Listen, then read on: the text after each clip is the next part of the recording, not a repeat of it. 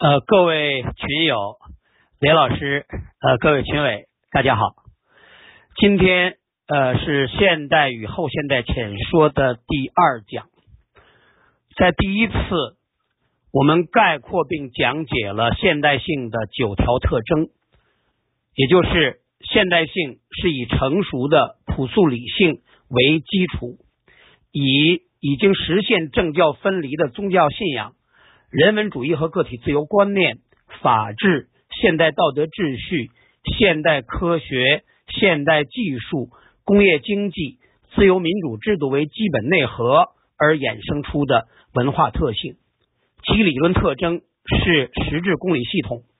简化到极点，我们可以说，现代性是以成熟的朴素理性为基础而衍生出的文化特性。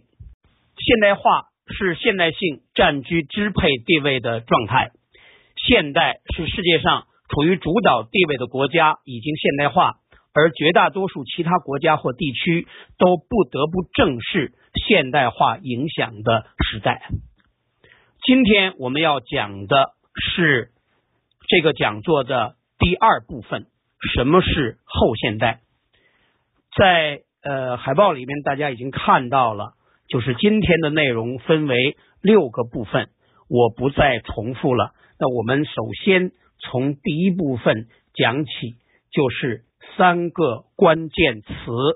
首先是后现代性。利奥塔在他的《后现代状态：关于知识的报告》啊，这是一九七九年他的著作，在这个里面呢，有一句非常经典的概括。叫做简化到极点，我们可以把对原叙事的怀疑看作是后现代。当然，这里边呢就涉及到我们需要去理解什么是原叙事，另外就需要进一步解释为什么利奥塔会说对原叙事的怀疑可以被看作是后现代。那么，我想呢，呃，仿照他的说法。但是呢，用另外的一种表述方式啊，首先啊，我们可以说后现代性就是以反思理性为基础而衍生出的文化特性。那么下面我们会解释什么叫反思理性啊，这是第一个概念，后现代性。然后后现代化就是后现代性占据支配地位的状态。后现代就是世界上处于主导地位的国家已经后现代化，而绝大多数其他国家或地区都不得不正视后现代化影响的时代。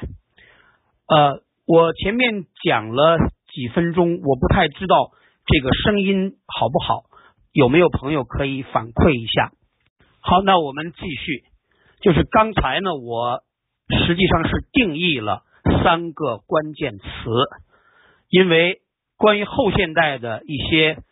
概念观点，大家并不熟悉啊。我们现在只是给出这样的一种说法。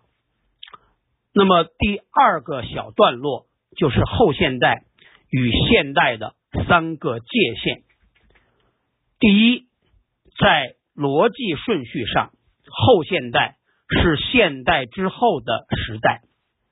第二，在本质特征上，后现代是原叙事，也叫宏大叙事消解之后的时代。第三，在通常时间的意义上，后现代通常指二战以后的时代，但对此存在严重争议。那么第三个小标题。就是原叙事及其消解，前两个小段落我都没有展开，那么这个部分我们要进一步详细的展开来讲解，因为这是一个非常重要的基本的概念。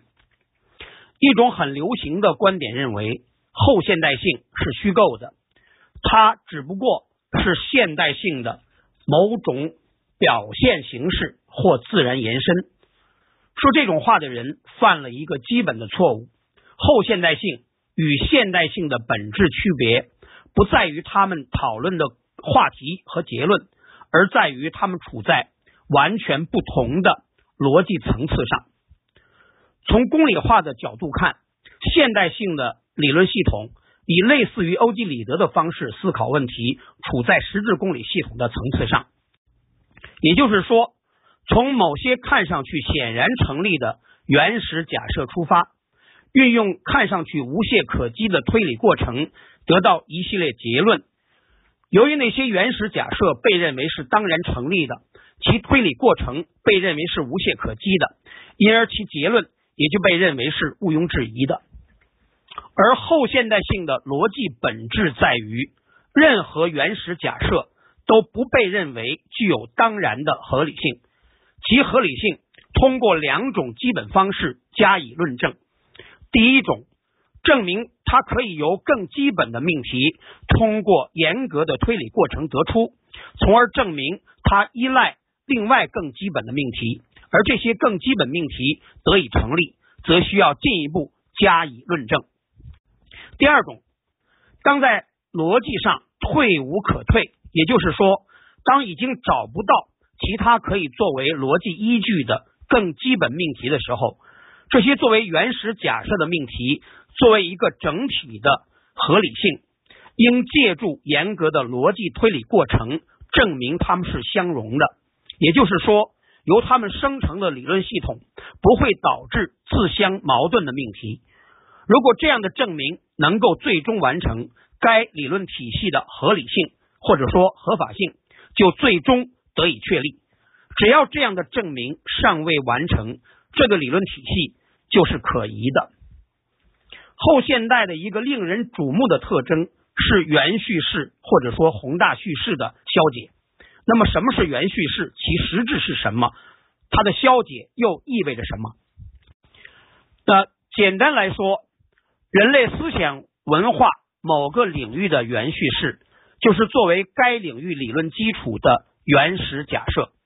从原则上说，该领域的一切概念和命题。都是原叙事的导出结果。原叙事来自人们的经验和直觉，其主体部分又往往是从传统中继承的，是人们世代相传的观念。经验的过程实质上是一个归纳过程，直觉在很大程度上只不过是经验的翻版。我们生活在现实世界中，我们的生存环境和生活经历使我们形成了并不断强化了。某些东西，这些东西由人类的认识水平、社会发展水平，包括科学技术发展水平和生产力水平所决定。在每一个特定的时代，人们都认为他们的经验和直觉所告诉他们的东西就是当然的东西，因为除此之外，他们没有其他选择。这就是所谓的不证自明，也就是原叙事。至于传统观念，首先。它最初的产生仍然是依赖经验和直觉，只不过其过程可能较为漫长。其次，它一定要受到时代的检验。传统观念确实有惯性，当它与时代精神的冲突还没有达到人类必须做二中选一的抉择时，它可以继续存在并发生影响。在这种情况下，它在总体上与时代精神应该是协调的。一旦到了二者不能相容的时候，人们就会选择放弃或改造传统。所以，最终起决定作用的是时代精神，而不是传统观念。简言之，原叙事是随时代变迁而不断发展变化的。任何时代的原叙事都代表了那个特定时代的认识水平和根本价值观，并且常常会打上当时统治阶级的烙印。那下面呢，我们举几个例子。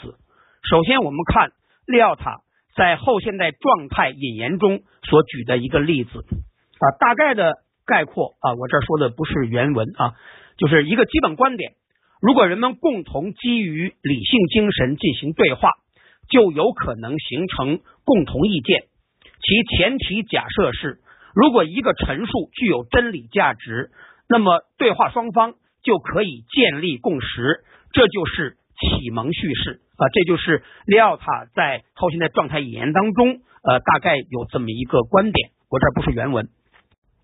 但是利奥塔所举的这个例子啊，就是它显然是一个过强和过于理想化的假设，实际上并不成立。例如，哥白尼日心说显然比托勒密地心说更具有真理性，但他提出之后，至少在一百年之内啊，因为哥白尼的日心说呢是在一五四三年的时候他出版了他的天体音讯论啊，那么至少在一百年之内都没有被普遍认可，而且长时间受到强烈压制。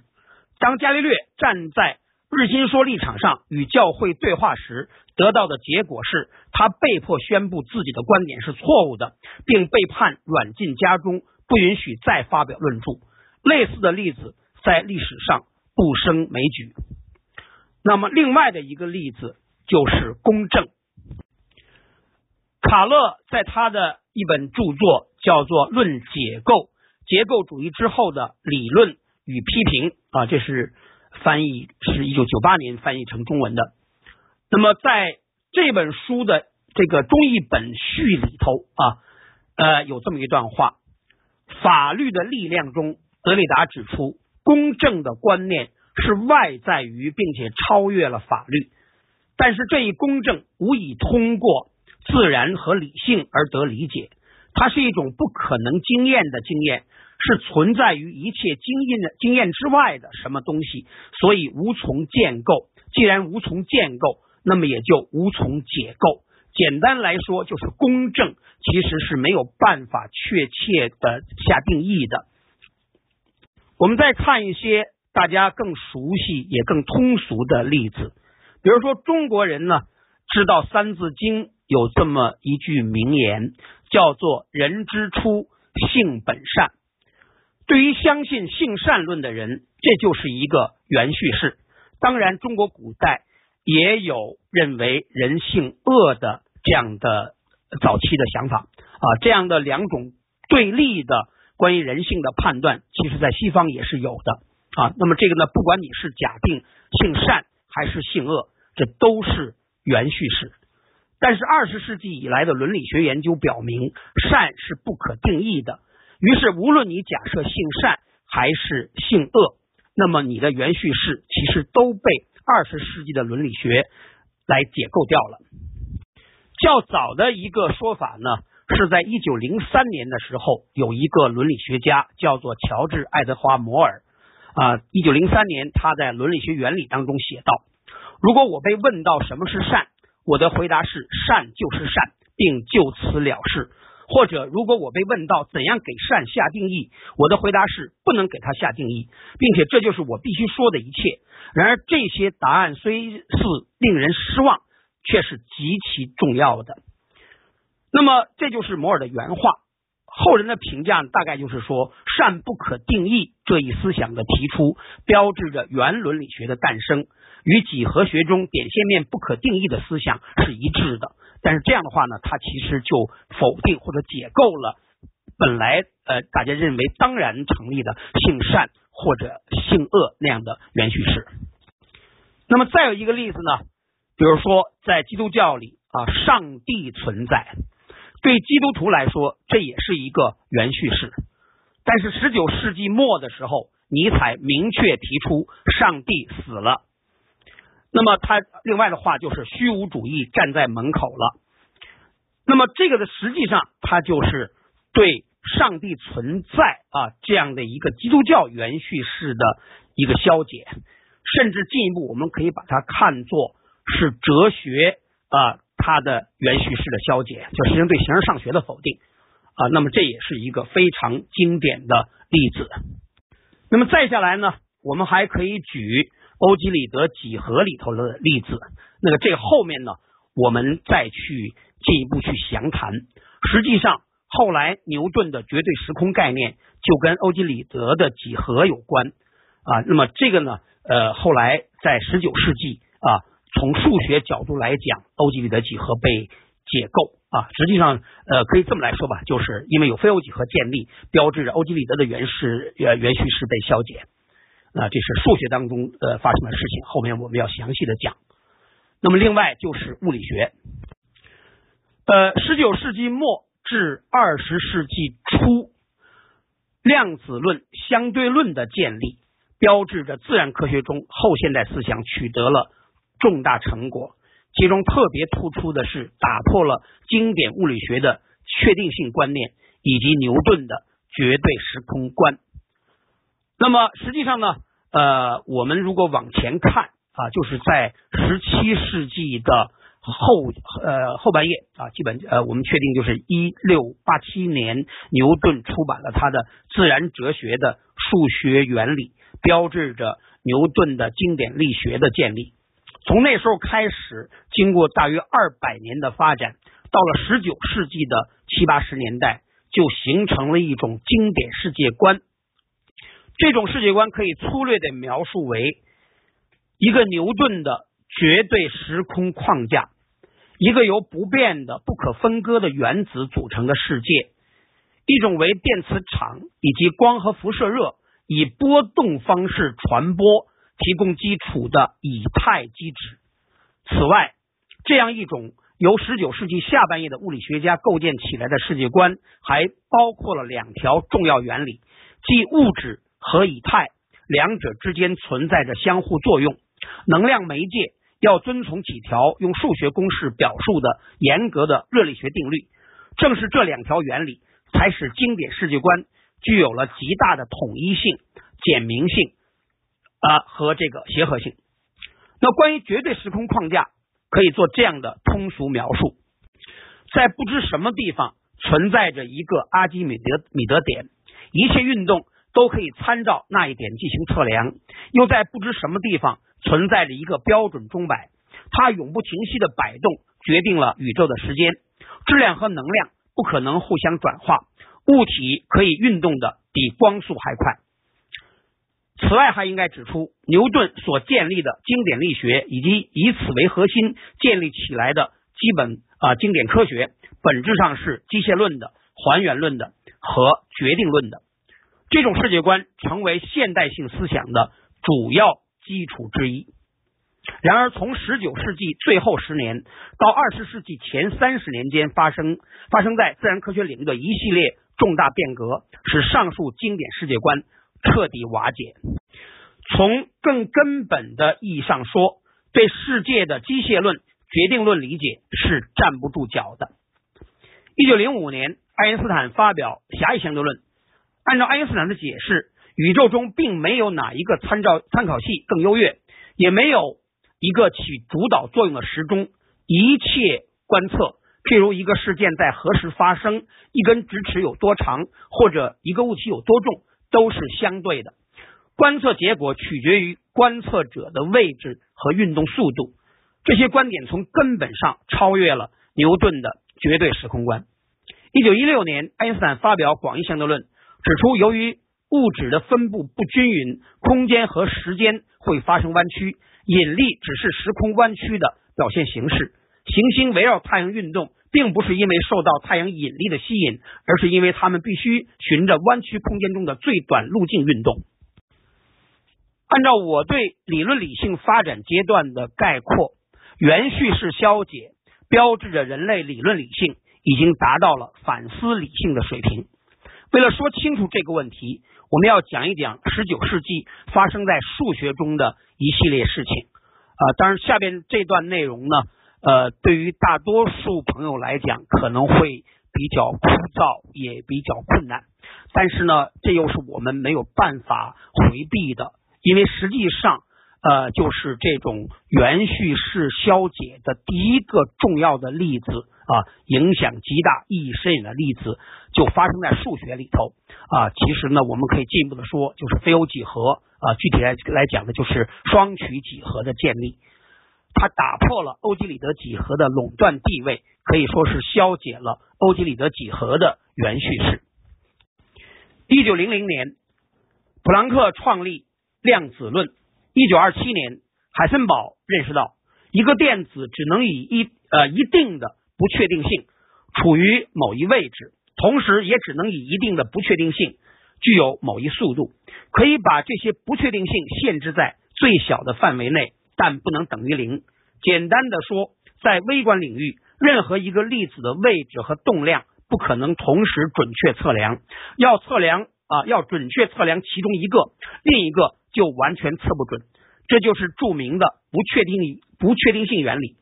最早译为测不准原理啊，它是基本啊量子力学的基本原理之一。它表明从本质上来讲，物理学不能做超出啊超越统计学范围的预测。经典世界观所期待的精确性、确定性是不切实际的要求。那这样的观点，一方面消解了作为牛顿力学基础的引力概念，更消解了作为牛顿力学基本框架的三维平直的欧几里得空间。总之，随着量子论、相对论的建立，由牛顿建立的经典物理学的原叙事被消解了，或者说整个经典世界观被。彻底瓦解了。那前面呢，我们就一方面我们描述了什么是原叙事，另外我们举了比较多的例子。当然说这些例子呢，多数并不通俗。呃，原因呢，就是说我希望能够呃让它范围稍微宽一点。那一旦涉及到哲学、物理学等等这样的一些比较专门的领域呢，那么它的内容就会稍微的难一些。欧几里得在他的原本啊，这个英文呢叫 Elements，呃，那么这本书里头啊，我们在上次提到中国人呢习惯于把它译为几何原本。欧几里得在这本书里给出了关于几何对象的五条公设，以及关于量的五条公理。那么上次我们其实已经讲了一些细节啊。对于原始假设，希腊人区分了公设和公理，现代数学不再区分，统一啊，通常统一的称为公理。那么，关于几何对象的五条公设，主要凸显了人类对空间的直观经验：平直、三维和浅无限啊，这样三个要点。那我们下面呢，我们再把欧几里得的这个五条公设和五条公理，呃，简单的说一下。原叙事消解意味着人们对原叙事合法性的质疑乃至否定，其原因在于人们发现，任何凭借理性方法。试图为原叙事的合法性奠定基础的努力，全部归于失败。从逻辑上看，这等价于数学公理化方法中试图证明数学公理体系的相容性。对此，哥德尔不完全性定理已经明确给出结论：一个包括初等数论的形式系统 P，如果是相容的，那么其相容性在本系统中不可证明。关于这部分数学内容呢，我们后面会详细的加以讲解。那么我们在这儿呢，暂时不展开啊。那这样的一个结果就意味着，一个内容足够丰富的公理化数学系统，其相容性最终是不可证明的。第一，我们处在后现代状况中；第二，后现代的核心问题是合法化危机；第三，后现代的基本标志。是对原叙事的怀疑。那么在这儿呢，我们就呃比较详细的讲解了原叙事和原叙事的消解是怎么回事。那么为了理解这个原叙事的消解，我们提到了一个词儿，叫做反思理性。那么后现代呃思想的进一步发展，它的一个呃这个更。高水平的思维状态，我把它定义为超越理性。那下面呢，我就来分别讲解什么是反思理性和超越理性。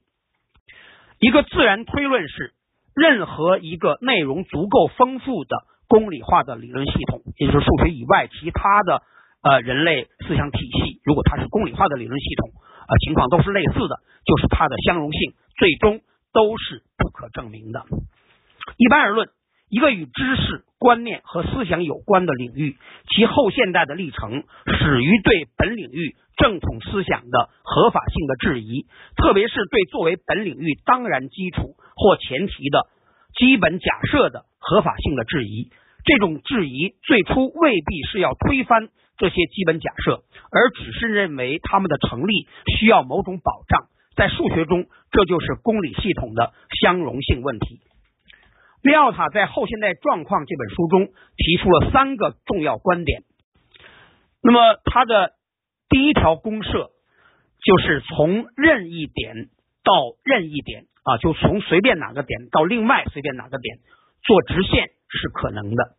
那么，这条公设呢，就首先保证了直线是存在的，其次呢，保证了空间的连通性。但是光从这儿呢，你不能够保证空间是平直的。空间平直性是由第五公设来保证的啊。那么公设一是说空间任意给了两点可以连一条直线，公设二是说把有限的直线可以循直线的方向向两个方向来任意的延长。那么这里边呢就蕴含了空间的无限性啊，这就是数学里边或者哲学里边所说的浅无限的观念啊。这个我们不再解释，因为跟它对应的还有一个实物线啊，在这我们都不能谈。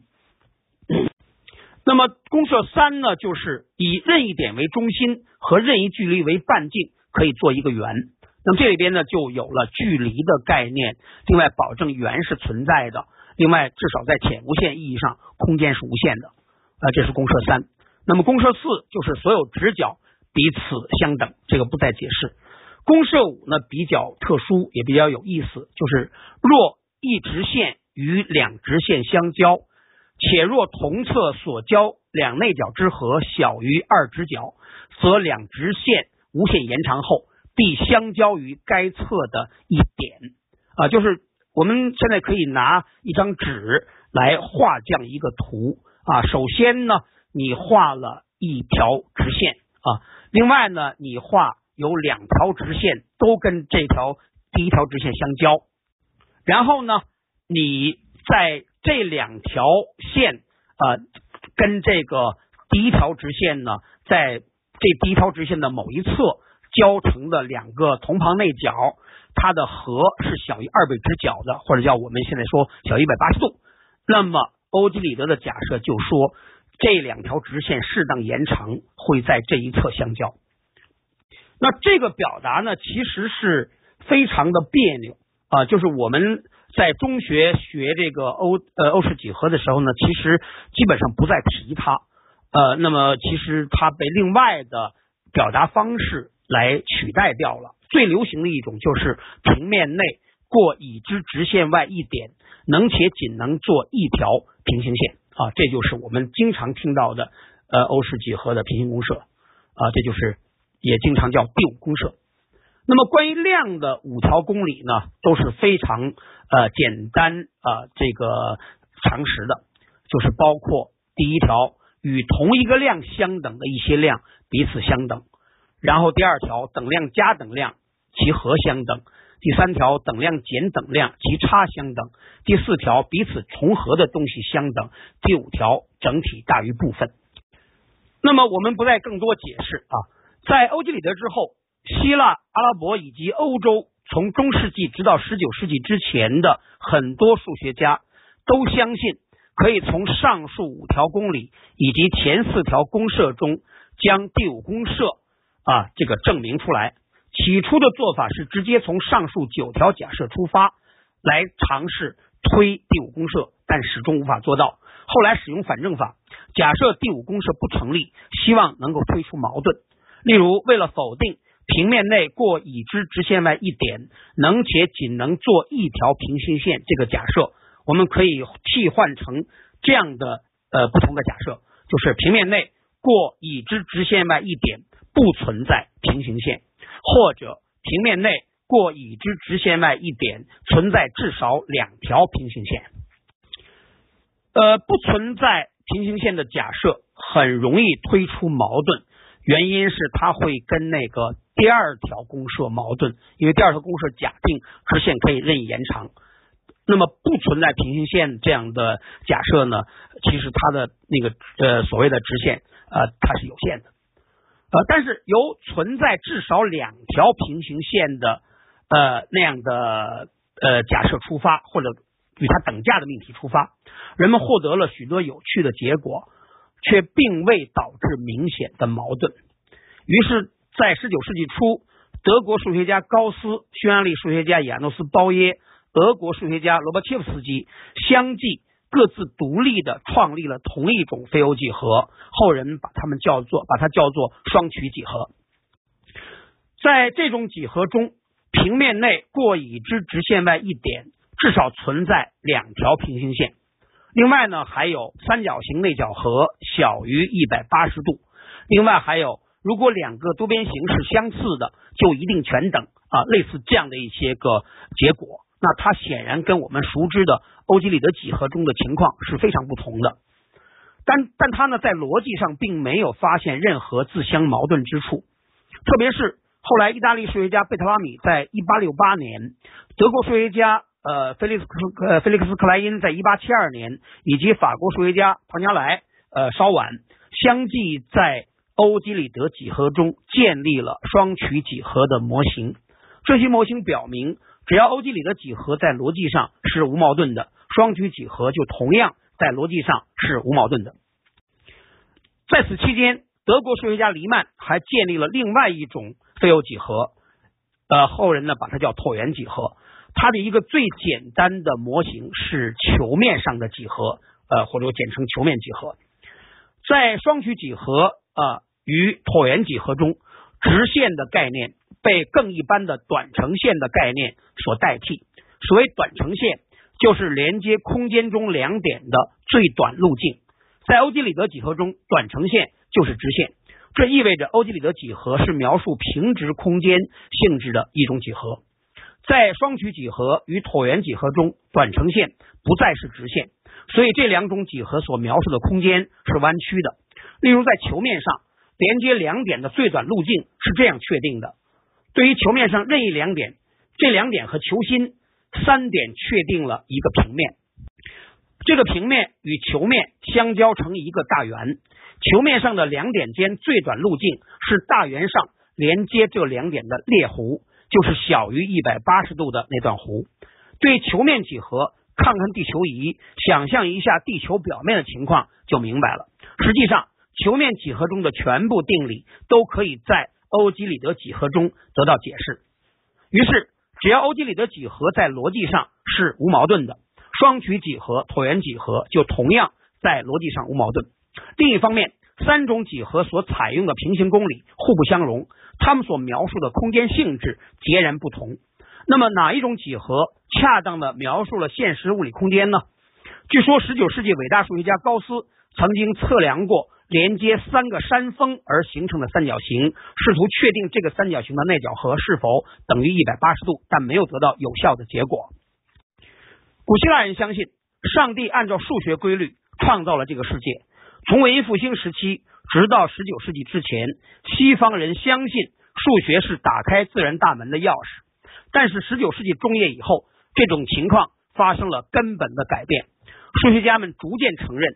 确定物理空间。适用哪一种几何的问题，本质上不是一个数学问题，而是一个物理学问题。人们进一步认识到，整个数学与物理学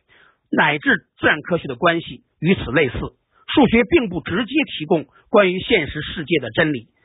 数学只是由原始假设及其推论组成的逻辑系统。只要这样的系统不导致自相矛盾的结果，它就构成某种恰当的言说方式，为某类对象。提供数学模型，确定它究竟适合于哪些对象，主要不是数学家的任务，而是那些使用相应数学工具的有关领域的任务。既然如此，无论欧几里得几何，还是双曲几何或椭圆几何，都没有理由说自己的公理是不证自明的，说自己是绝对可靠的。他们都不是客观真理，而只是由不同的公理出发而导出的不同的逻辑系统。他们各自都需要证明，他们不会导致自相矛盾的结果，或者说需要证明他们自身是相容的。由于双曲几何、椭圆几何都已经在欧几里得几何中找到了自己的模型，基于欧几里得几何中的结果，可以有效的解释双曲几何、椭圆几何中的结果。于是，只要欧几里得几何是无矛盾的，这两类几何啊，实际上呢，我们说两类几何是指。一类是双曲几何，然后另外一类是椭圆几何，而椭圆几何实际上有两种。那么这样的话呢，就是说只要欧几里得几何是无矛盾的，那么呃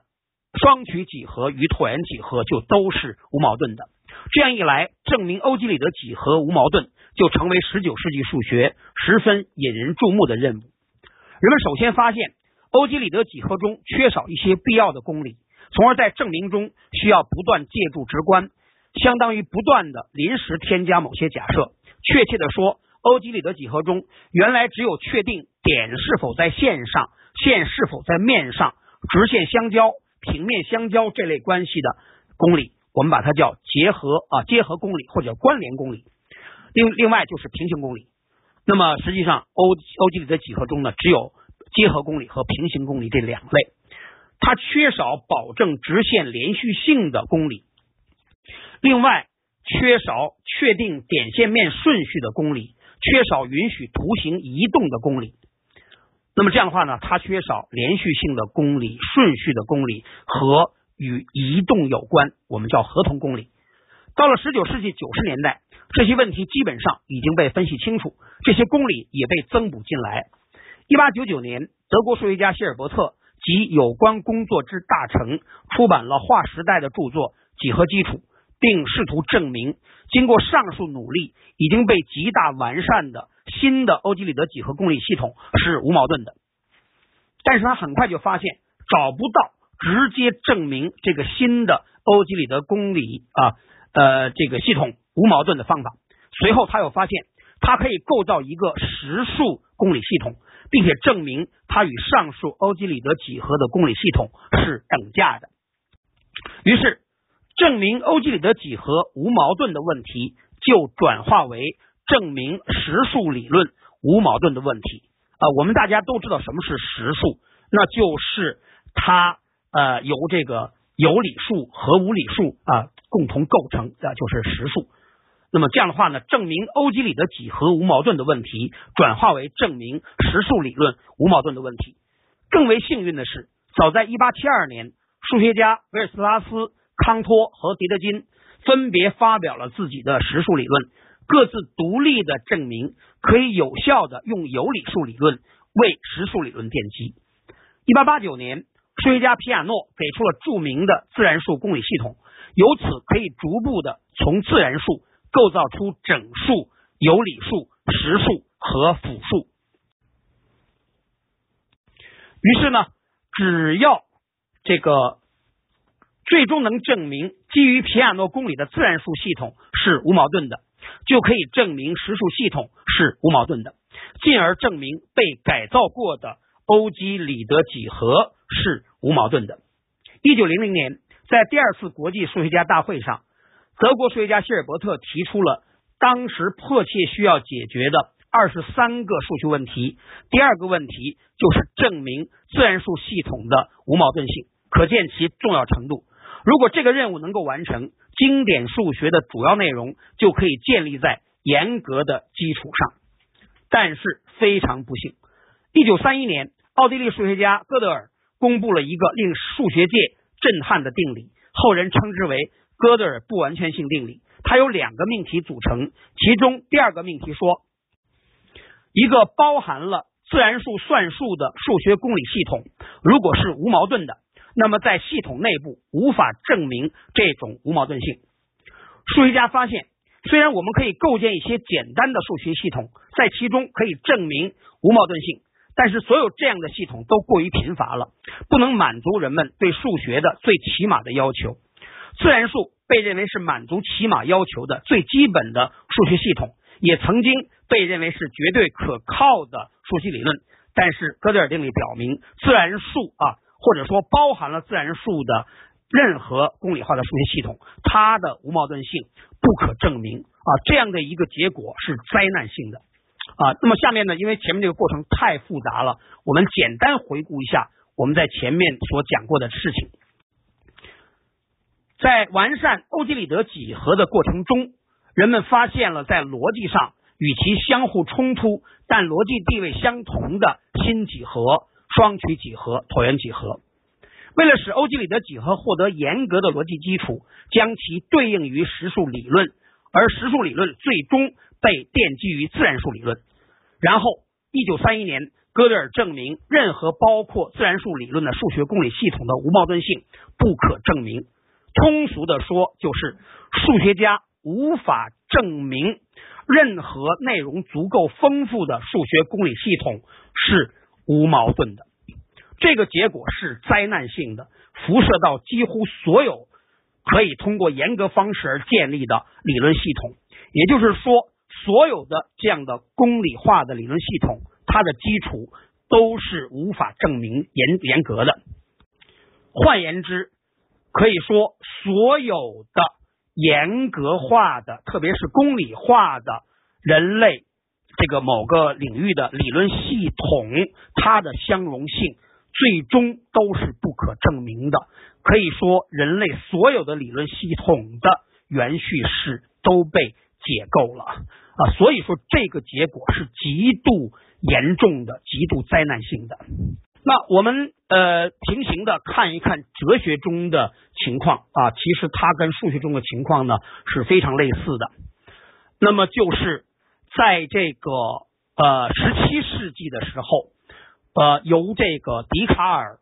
呃稍晚呢就是这个斯宾诺莎和莱布尼茨啊，笛卡尔是法国的，斯宾诺莎是荷兰的，莱布尼茨是德国的，他们都试图。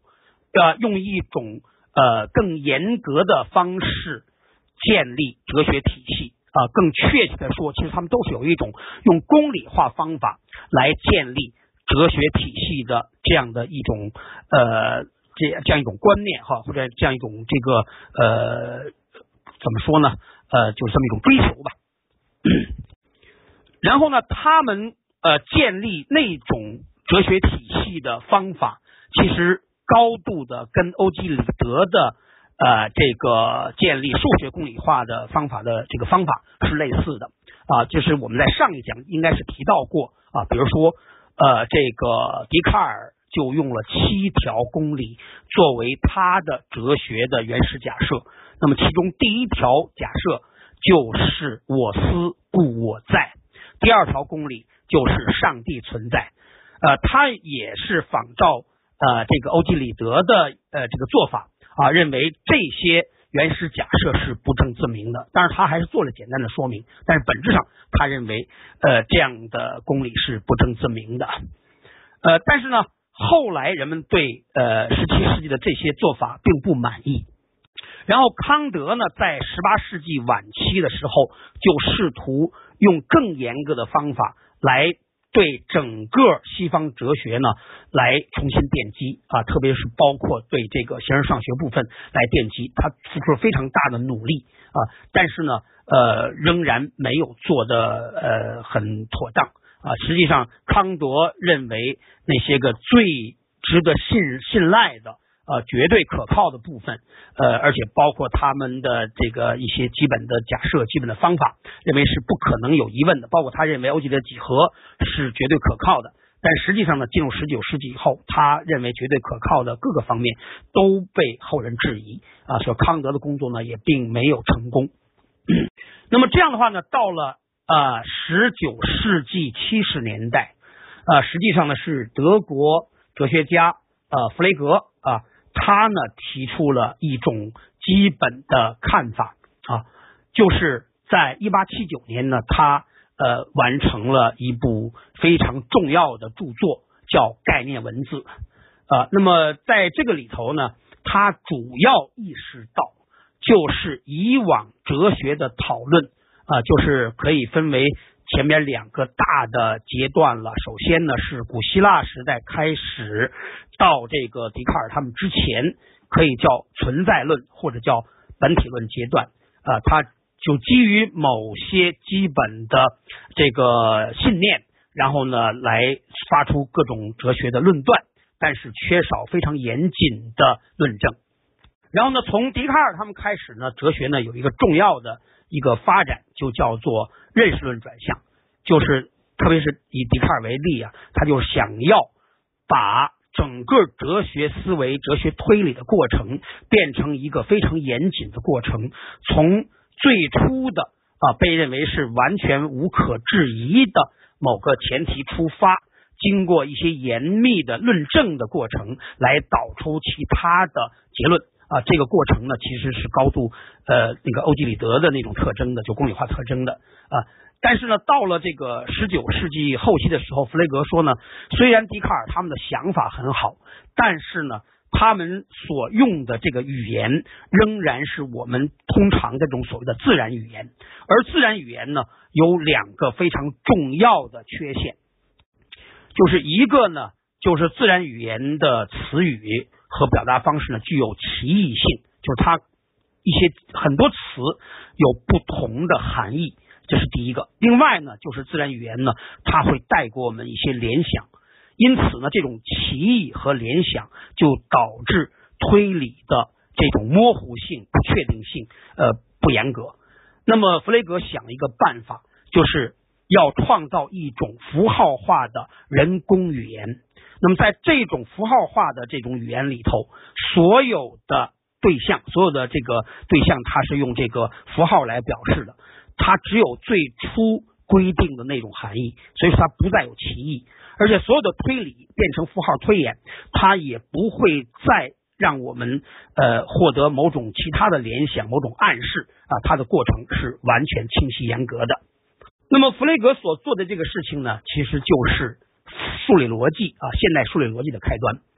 啊。那么这样的一种方式呢，它可以为数学推理和哲学推推理啊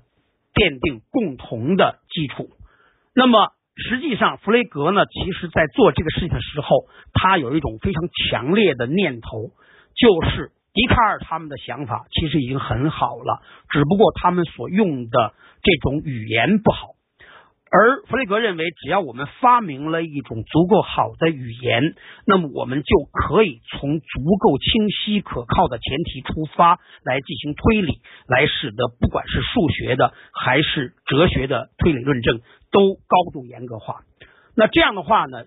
我们就可以看到呢，呃，他这个想法其实跟数学中的公理化的后来的发展有非常强的相似之处。那么这样的话呢？呃，我们就可以说呢，就是后来的从这个弗雷格开始，后来的数学中的发展和哲学中的发展呢，其实是高度类似的。那么前面哥德尔在一九三一年得到那个结果，就是在数学中这种公理化的方法，最后不能保证他所建立的体系是它的逻辑基础一定是严格的啊，就这种严格性是证不出来的。那么同样的思维可以平行的。适用于哲学中的情况啊，这个呢细节我们没有办法详细的说。那我们可以举这个维特根斯坦在他的《逻辑哲学论》啊，一九二一年的这个著作里边的一个观点来看待这个事情。就是呃，维特根斯坦在该书前言中啊，这是一九二一年呃出版的，在该书前言中写道：这本书的全部意义可以用一句话概括。凡是可以说的东西都可以说得清楚，对于不能谈论的东西，必须保持沉默。但是这里边呢，其实他就强调了前边从弗雷格开始的那一种信念啊，就是我们有了一种符号的这种语言之后，确实。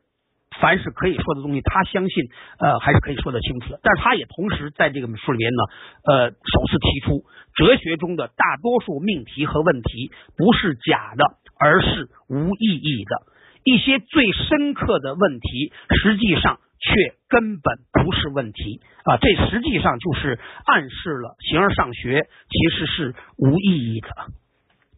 然后到了一九二三年，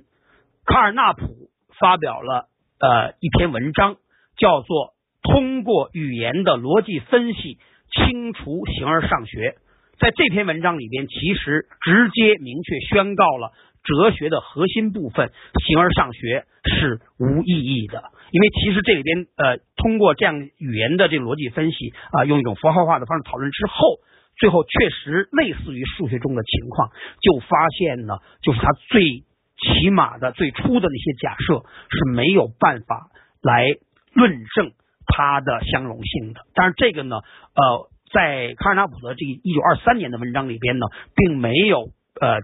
详细的做这样的论证。但是呢，随后一九三一年哥德尔的那个定理，其实呃应该说是跟这个卡尔纳普的观点相辅相成吧。呃，在数学中讲了类似的事情。呃，更复杂的情况我们没有办法说了。那么，概括从十九世纪二三十年代直到二十世纪早期，呃，这个发生在数学中、哲学中、自然科学中一系列的事情，就大概我们可以做这样一个粗略的一个一个描述。啊，就是最初的时候，人们想要对更早时代的，比如牛顿时代的、笛卡尔时代的那些科学、那些数学啊，包括呃呃这个欧几里得的数学，呃，那么为这些个经典的数学、物理学、哲学，呃，那么他们首先呢被认为应该是成立的，应该是有价值的，但是呢，它的呃逻辑基础没有说清楚，所以说呢，在十九世纪的时候，人们希望能把这些基础呃说清楚，呃打结实。那么这个思维呢，其实就是我说的反思理性啊。那么我在这儿先把这个呃反思理性这个概念呢，既然说到这儿了，给它一个描述，就是理论理性发展的第二阶段是反思理性，它始于对朴素理性思辨结果的质疑，或者说对实质公理系统的质疑，也就是对通常所说原叙事、宏大叙事的质疑，进而试图寻找解决方案，坚信可以构建合理的原叙事或者叫宏大叙事啊，实际上数学中对应到公理系统，并在此基础上重建可靠的理论系统。在数学史上，这是从几何呃双曲几何走向希尔伯特公理系统的过程；在哲学史上，这是从尼采到弗雷格、罗素、维特根斯坦的时代，包括呃这个庞加莱的唯定论哲学，也就是从质疑原叙事，从质疑原叙事到实现语言转向的过程。自然科学方面，首先是物理学革命，实现了对以牛顿经典力学为代表的现代科学观的超越，建立了量子论、相对论。其后，自然科学其他领域也陆续实现了类似的超越啊，这就是我描述的这个反思理性呃它的基本内涵和呃发生在呃几个基本领域的这样的类似的事件啊。那么也就是说，最初的时候呢，人们呃走向这个第二阶段呢，是为了修补或者是为前面第一阶段的那个理论呢提供可靠的基础。啊，这是基本的一个状态，但是后来就发现呢，这样的基础是不存在的。那么这时候人人类的思维呢，进入了第三个水平。理论理性发展的第三个阶段是超越理性，对应于哥德尔定理之后理论思维的发展。首先是在数学上，由于发现数理数学理论系统的相容性不可能在系统内部获得证明，从而表明了公理化方法的局限性，进而表明。作为公理化方法哲学基础的理性主义，或者更一般的，就是传统意义上的理论理性啊，注意到它的本质局限性。那么这种认识呢，逐步体现在哲学和其他领域。那么在这儿呢，我们没有办法详细展开，因为这个问题呢太难太复杂了，我们时间有限，没有办法展开了啊。这个就呃说到这儿。呃，那么实际上呢，这个呃。到了这个第三阶段，带来的问题呢是极为呃影响极为深远的。那么到这儿呢，就是我们讲了呃今天的第四个小标题啊，就是呃反思理性与超越理性。那么接下来我们讲第五个小标题后现代性的本质。我认为后现代性的本质是理性发展到一定阶段之后的。信仰崩溃，其结果是在知识论层面，从希腊时代以来，按照理性精神及其要求建立起来的人类知识体系失去了可靠的基础。人们曾经认为这样的基础早已建立，并且足够稳固，但经过全面认真的审查之后，人们发现那些作为人类知识大厦基础的前提假设。既不能通过经验的方法来验证，也不能通过逻辑的手段来证明。我们甘愿接受他们，仅仅由于我们的情感。在价值论、在价值观层面，人类行为失去道德底线，实用主义成为这个时代的基本价值观。一切为了利益，为获取权利和利益不择手段。信仰崩溃是人类历史的重大转折。实际上。自从有人类以来，直到后现代之前，信仰一直是人类文化不可或缺的基本因素。信仰和理性的关系是人类文化中最基本的关系之一。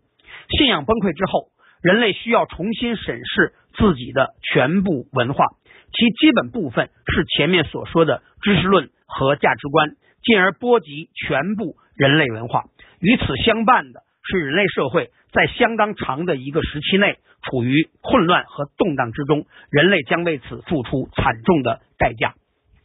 呃，说到这儿呢，我觉得可能呃，我这儿稍微有点跳跃啊，就是实际上简单来说呀，就是呃，前面我们所描述的，从十九世纪以来发生在数学、物理学、哲学，包括神学各个领域里面的发展，都表明，按照人类理性的要求，我们没有办法为我们所。强烈相信的那些东西提供一个合理的基础。那么既然如此，为什么我们要信呢？比如说，呃，这个基督教，他从这个文艺复兴以来，甚至更早，呃，可以追溯到更早的这个经验哲学，其实就想要用呃人类能够理解的方式，为上帝存在提供一个证明。那么这种工作呢？呃，持续了很长时间，呃，到二十世纪后期吧，有人归纳，就是大概可以，呃，这个，呃，这个把关于上帝存在的证明分成大概五类左右吧，呃，不同的这个方式。但是呢，呃，根据后人的研究，所有这些个试图证明上帝存在的这样的证明都是不成立的。同样的，所有呃试图证明。呃，上帝不存在的这样的研究，最后无论是你从证据上还是从逻辑上，它也是不成立的啊。所以说呢，呃，我们没有办法为我们做出呃这个二种选择，呃二两两个里面选一个，是你相信有神还是相信无神，你都没有办法给他一个理性的基础。那么同样的情况呢，在哲学里头，在科学里头。在数学里头都是类似的，也就是说，呃，任何的一个公理系统，你没有办法证明你的那组公理的选择是充分合理的啊，是能够严格证明它一定是无矛盾的，一定是合理的。所有这样的努力其实最终失败。那么也就是说呢，我们只能说。我们愿意选择这样的一组原始假设啊，作为我们的知知识知识的基础，作为我们理论的基础。但是你为什么一定要选择这些个假设？其实最终我们是说不清楚的。既然如此的话呢，其实我们可以做另外的选择。我们做任何一种选择都没有一个足够可靠的理性基础啊，这就是信仰崩溃的一个基本背景。它发生在。人类的那个精英那个群体里头，就是全世界最聪明的一批人，意识到我们所有的信仰只是我们的情感愿意做那样的选择，它完全没有真正的理性基础。不论你信什么，你都没有足够的道理。最终呢，这就是信仰崩溃啊！我们可以做这样的一个描述。那么，与后现代主义。紧密相连的一个概念或者流派是解构主义，其主要代表人物是福柯和德里达。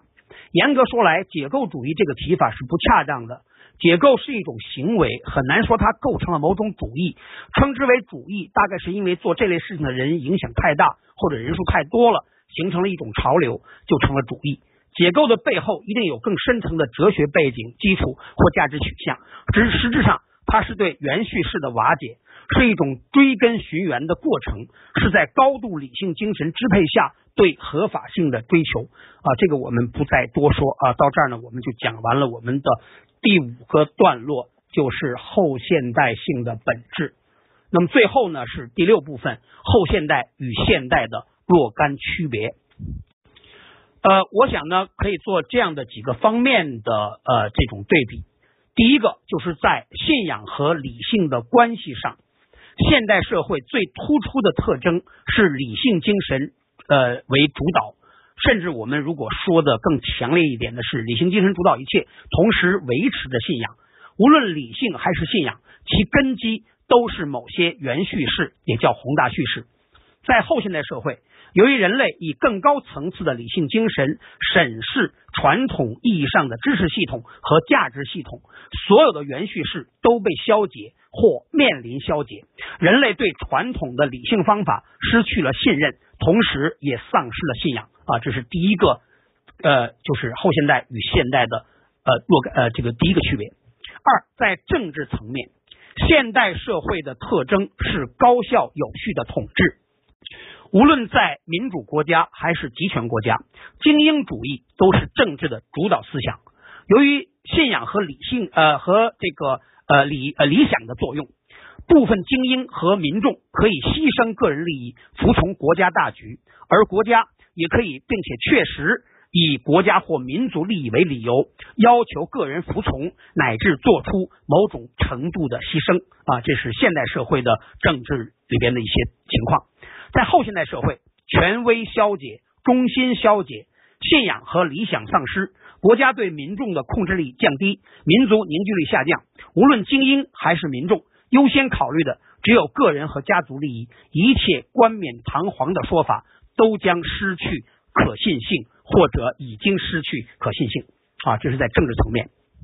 第三呢，就是在经济呃经济上，现代经济本质上是工业经济。高度依赖资源和环境，后现代经济本质上是知识经济，高度依赖技术思想和技术手段。这个我们不再展开。第四，在社会基本矛盾上，现代社会的基本矛盾，如果就西方文化特征来分析，或许是社会整体对秩序和效率的诉求与个体对自由平等的诉求之间的矛盾。而后现代社会的基本矛盾，我认为是人类普遍的信仰缺失与自身所拥有的巨大能量，特别是高度发达的科学技术啊高技术之间的矛盾啊。大家可以想象，就是说，呃，一群疯子拿着可以毁灭世界很多次的武器，一群疯子拿着。啊，每人都手上拿着可以毁灭世界多次的武器，那么会是一个什么样的场景？啊，这是第四个呃问题。第五，在基本理论和实践问题上，以往的所有时代，包括现代，各领域最优秀的人物主要关注人类文明的生存和发展。在后现代，至少在其初期，有两个问题十分突出。首先，人类文明的基础是否合理、是否稳固？这个问题也确实吸引了一批最优秀的思想家的关注。其次，如何应对信仰崩溃导致的各种社会乱象？啊，这是第五个方面。第六，在评价啊、构建或评判理论的基本方法上，啊，第六，在构建或评判理论的基本方法上。现代方法论的典型特征是欧几里得风格的实质公理公理方法，在前提假设的选择上，相信人类直觉，相信直观经验的引导，强调不争自明，天然的相信这样的前提假设系统的合理性。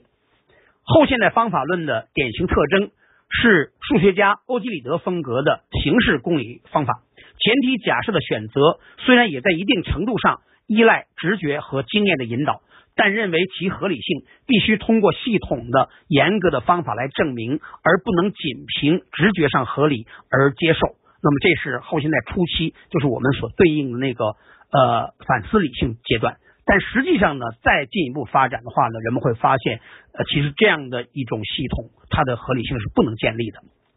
好，到这儿呢，我们就呃比较。呃，完整啊，虽然呢没有展开，比较匆忙，但是仍然是比较完整的解说了什么是后现代性这个问题。那么今天我要讲的内容呢，到这儿就讲完了，就是我们没有办法去展开举例。那么在下一次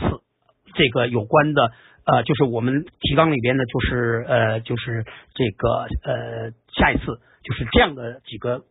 呃问题。呃，首先呢是第三个大标题叫为什么说世界已经处于后现代？这个呢，我要基于我们前面讲的现代性的九条特征来对比呃来呃做出判断，其实所有的特征在当今都已经被打破了啊，现代性已经被超越了。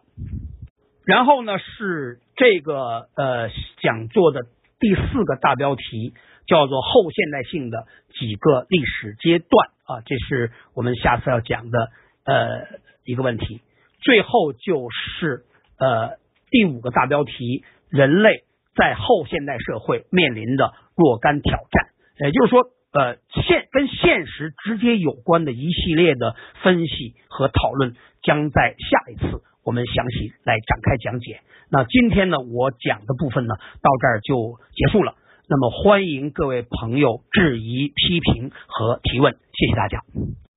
呃，我再稍微多说几句。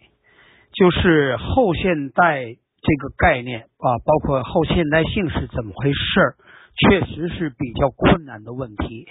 而且呢，至今呢还有非常大的争议。学术界呢还有很多人根本不承认存在后现代呃这样的一个东西。那我今天的讲解呢，其实就表明。后现代或者后现代性的问题，首先是一个深层的理论思维的问题，就是人们对现代性的基础发生了怀疑，或而且呢，就是说，呃，可能并不认为现代性不对，但是呢，觉得这个现代性要说得更清楚，而为了说清楚它，需要对它的理论基础进行分析，而分析之后发现我们说不清楚。所以，整个这个后现代性的缘起，就是一个深层的理论思维。它的最早的例子就是数学中，由于对欧几里得几何基础的分析，而导出了非欧几何。那么，这个事情呢，最初是完全呃没有料到的，而且呢，最终发现呢，情况要比我们想象的复杂的多。所以说，要想理解后现代性是怎么回事儿，它的思考过程是怎么回事儿，那个数学中的例子是特别重要、特别基本的。所以今天我就花了他比较多的时间来讲这个例子。你能够，假如说能够把这个过程搞清楚，把非欧几何诞生诞生的这个例子搞清楚，后现代性的本质其实也就清楚了。然后在呃今天结束那个最后那部分，就是我提炼了呃这个现代性与后现代性的大概是六个方面的区别，那个是我思考很多年慢慢提炼的结果。呃，因为我呃思考后现代问题呢，呃如果说从直接的。进入到能够把一些问题梳理出来、理清楚，应该是从二零一一年。而在此之前，从一九九五年到二零一一年，我花了差不多十六年的时间。来研读有关文献，而且其中很长时间里边，我是对后现代的这套理论也好，这套思维方式是高度反感的。我想抵制、推翻它，但是最后我发现我理解它了。那个过程非常漫长。然后呢，就是今天讲的这些内容是。基本上是从二零一一年以来到现在，就是大概七年多到八年时间，我逐渐提炼、修改，慢慢的提炼出来的东西。到目前为止，还没有人呃比较全面的做这样的概括。我大概是一个比较呃这个个人的一种尝试吧。我不知道这样的想法呃是不是能得到学术界的认可。我只是在尝试来做这件事情。啊，呃，就是刚才呃，这个这位朋友提了一个非常重要的问题，我念一下，就是您认为信仰是一个国家必须具备的吗？假如没有信仰，单纯靠宪政民主制，国家能不能达到有序和谐？我觉得这是呃，大概。有多个方面、多个层面的一个极度复杂的问题，就是首先呢，我们在上次讲现代现代性呃现代化问题的时候，呃，就是讲西方的现代化呢，其实它非常核心的东西就是它的基督教信仰。也就是说，西方现代化本身含了信仰的成分在里头。如果没有信仰的话，其实现代性的多个方面是难以得到一个令人信服的根据的。包括我们今天讲后现代，呃，也是这样的问题。其实到了后现代，就是恰恰由于信仰的缺失、信仰的崩溃，原来我们认为当然的很多东西被认为是不一定的。被质疑、被抛弃，那么我们现在正在进入一个混乱时期，这个恰好是一个反面的一个反证啊，就是说，当信仰缺失、信仰崩溃以后，这种现代性的秩序啊，这包括一些基本的观念体制会面临瓦解。我想大概是这样一个理解。